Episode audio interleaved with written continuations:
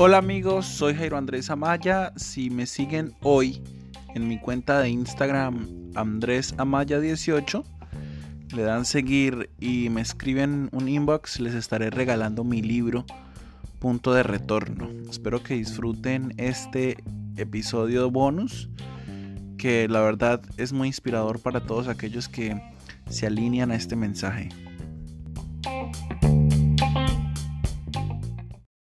Mira, te voy a decir algo.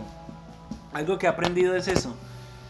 Muchos quieren ver poder e influencia, pero no quieren orar. Mm. Muchos quieren ver cambios, pero no quieren orar. No quieren el sacrificio. No quieren buscar la presencia de Dios. Jesús, Jesús siempre que habló, siempre que Jesús habló, hizo mención de dónde venía lo que él tenía. ¿De dónde venía lo que él tenía? Jesús iba y sanaba. Jesús iba y libertaba.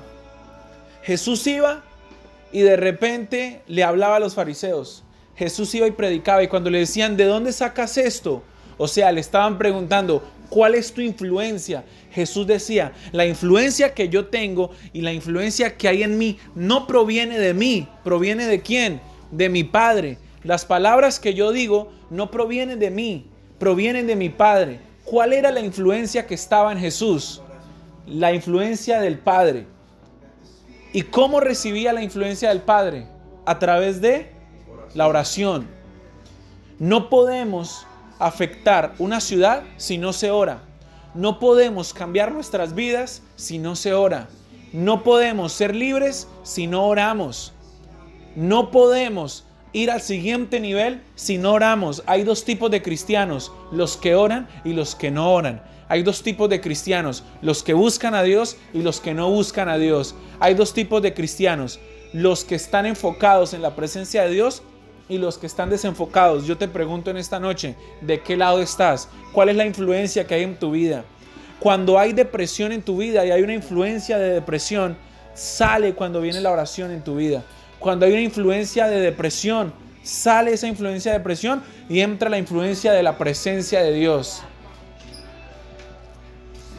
Tú no puedes afectar algo sin antes ser influenciado. Wow.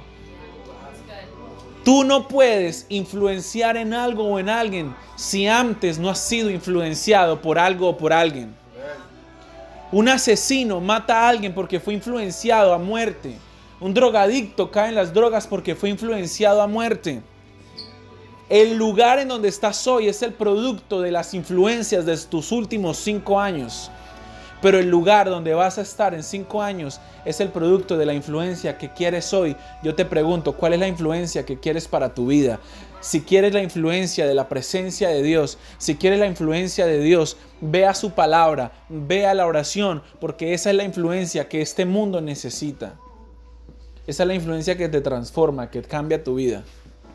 Entonces, nosotros somos un ministerio de jóvenes influyente y, e incluyente. Nosotros no rechazamos a ninguna persona, como venga. Si viene roto, es bienvenido. Si viene oscuro, es bienvenido. Si viene con el cabello largo, es bienvenido. Si viene con tatuajes, piercings, es bienvenido. Si viene homosexual, lesbiana, gay, es trans, es bienvenido a los brazos de Jesús. ¿O no? Todos son bienvenidos. Y cuando son bienvenidos, son influenciados. No podemos influenciar sin primero aceptar. No es lo mismo aprobar que aceptar.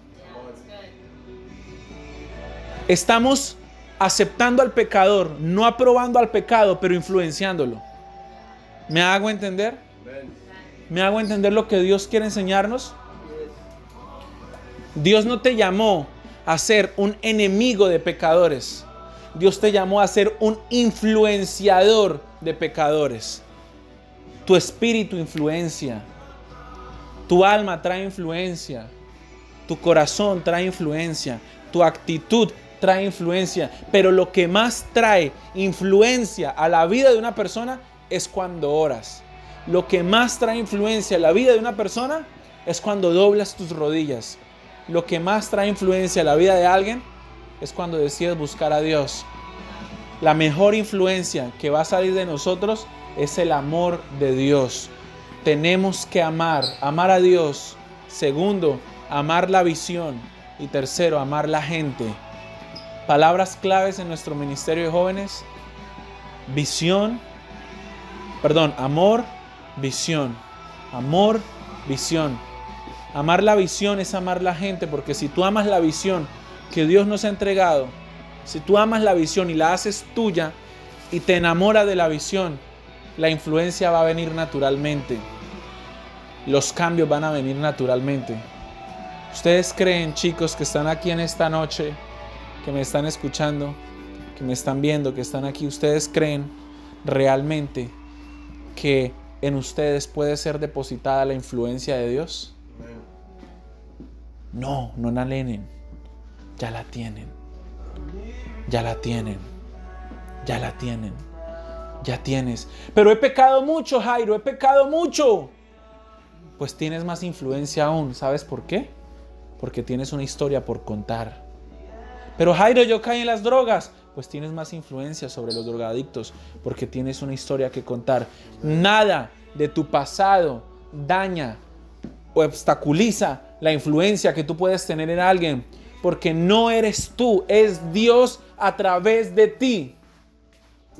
Hoy yo estoy aquí con ustedes, pero mañana ustedes estarán en una casa con sus discípulos. Mañana tú estarás en una casa con tus doce.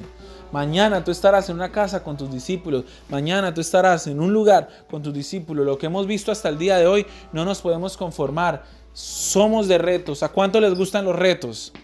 Amén. ¿Cuántos creen en los desafíos? Yes, amén. Vamos, los quiero escuchar. ¿Cuántos creen en que podemos, Dios nos puede usar para influenciar gente en esta ciudad? ¿Cuántos creen eso? ¿Tú crees que Dios te puede usar para cambiar una ciudad? ¿Tú crees que Dios te puede usar para influenciar sobre alguien? Claro que sí. ¿Cómo lo logras? Orando. Un líder necesita solo tres cosas. Un líder, ustedes necesitan solo tres cosas. Orar y leer la palabra una hora al día, todos los días. Segundo, perseguir, discipular, amar a sus discípulos, a sus doce. Amar la visión. Primero, orar. Segundo, visión. Y tercero, necesitan fe. Fe. Fe. ¿Cómo consiguió Jesús sus discípulos? La Biblia dice que Jesús iba caminando y vio a unos pescadores y le dijo, Pedro, vengan, síganme. Luego vio con un ladrón, o sea, luego se vio con Marcos, que era un tipo que trabajaba en los impuestos, y le dijo, venga, no lo disipuló, no, sígame, vamos. ¿Cómo descubrió Jesús a Andrés? Andrés, venga. Y reunió doce. Él los escogió. Él los escogió.